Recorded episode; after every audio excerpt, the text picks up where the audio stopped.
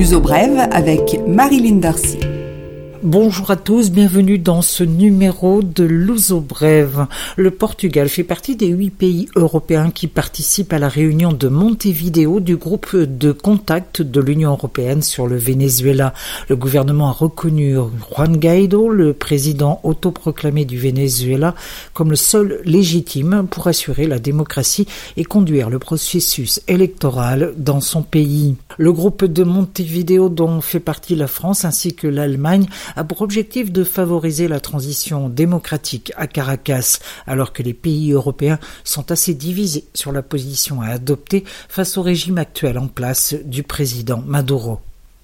La reprise de la grève des infirmières ici au Portugal, elle suscite la polémique. Cette grève dite chirurgicale concerne les blocs opératoires de quelques hôpitaux du pays. Cette grève a repris le 31 janvier. Le ministère de la Santé va publier chaque semaine le nombre d'opérations reportées, un peu plus de la moitié des 1133 prévues la première semaine.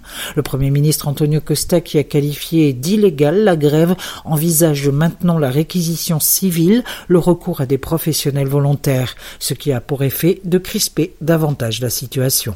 Les entreprises ont jusqu'au 11 février pour remettre leur déclaration de revenus et les montants des impôts retenus à la source sur les salaires de leurs employés. C'est un prolongement de 10 jours par rapport aux années précédentes. Et attention, c'est également cette date du 11 février pour déclarer au fisc votre employé de maison ou technicienne de surface en entreprise, sous peine d'amende pouvant aller de 150 à 3750 euros. Faro annonce la création d'une taxe touristique entre les mois de mars et octobre. Elle sera de 1,5 euros pour chaque nuit passée dans la région. Cette taxe, qui doit encore être approuvée par l'Assemblée municipale, permettra de faire entrer dans les caisses un demi-million d'euros et compenser le million huit cent mille de dépenses directes et indirectement dans le tourisme par cette même municipalité de Faro. La page des entreprises maintenant avec d'abord la campagne de promotion de la TAP, la compagnie aérienne portugaise vers des destinations européennes et notamment vers Paris. Les vols sont en dessous aux alentours de 40 euros depuis Porto, mais aussi depuis Lisbonne. Par ailleurs, la compagnie aérienne a annoncé son intention de recruter 1000 personnes cette année. Autre entreprise qui recrute, Nestlé. La multinationale cherche des personnes compétentes en gestion et en finance pour son nouveau centre de services partagé basé à Lisbonne. Il s'agit d'un recrutement de 100 personnes qui se fera en journée portes ouvertes à Lisbonne et Porto. Enfin, pour terminer, une annonce, le club suisse de Lisbonne cherche son gérant pour son restaurant associatif. C'est une référence pour la communauté suisse et pas seulement. Les projets doivent être déposés d'ici au 17 février. Contactez la société suisse par le mail info pt.com. L'uso brève, culture.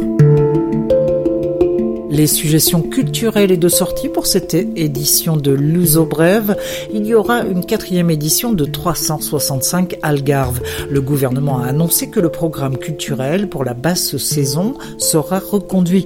Il devait initialement s'arrêter au bout de trois ans. Ce programme est destiné à promouvoir la culture en articulant les initiatives entre les agents culturels et les agents touristiques. La quatrième édition se déroulera d'octobre 2019 à mars 2020. Jusqu'à maintenant, 300 000 spectateurs ont accompagné les différentes propositions et l'adhésion ne fait qu'augmenter. Une bonne nouvelle pour le dynamisme culturel d'une région souvent considérée comme un peu pauvre sur ce plan. À noter dans les agendas le 26 avril à Lisbonne et le 27 à Porto, le groupe Procolarum, oui, c'est cela, ceux du célèbre Western Shade of Pale, qui se produira dans les Coliseum des deux villes. 50 ans de carrière, une popularité énorme et un peu de nostalgie pour la rock'n'roll attitude. Dans un genre très différent, mais à mettre aussi dans les plaquettes, le spectacle L'histoire du hip-hop portugais, présenté en concert unique en 2017 au Sumol Summerfest, ce spectacle qui réunit le plus grand nombre de la scène hip-hop des 25 dernières années sera présenté le 8 mars prochain au Altis Arena à Lisbonne. Les prix des billets sont accessibles entre 20 et 25 euros. Enfin, sachez qu'il sera possible de participer au grand débat français à Lisbonne le 14 février de 18h30 à 20h30 au lycée français de Lisbonne, le 15 février de 18h30 à 20h30 à l'auditorium de l'école d'hôtellerie et de tourisme de Faro.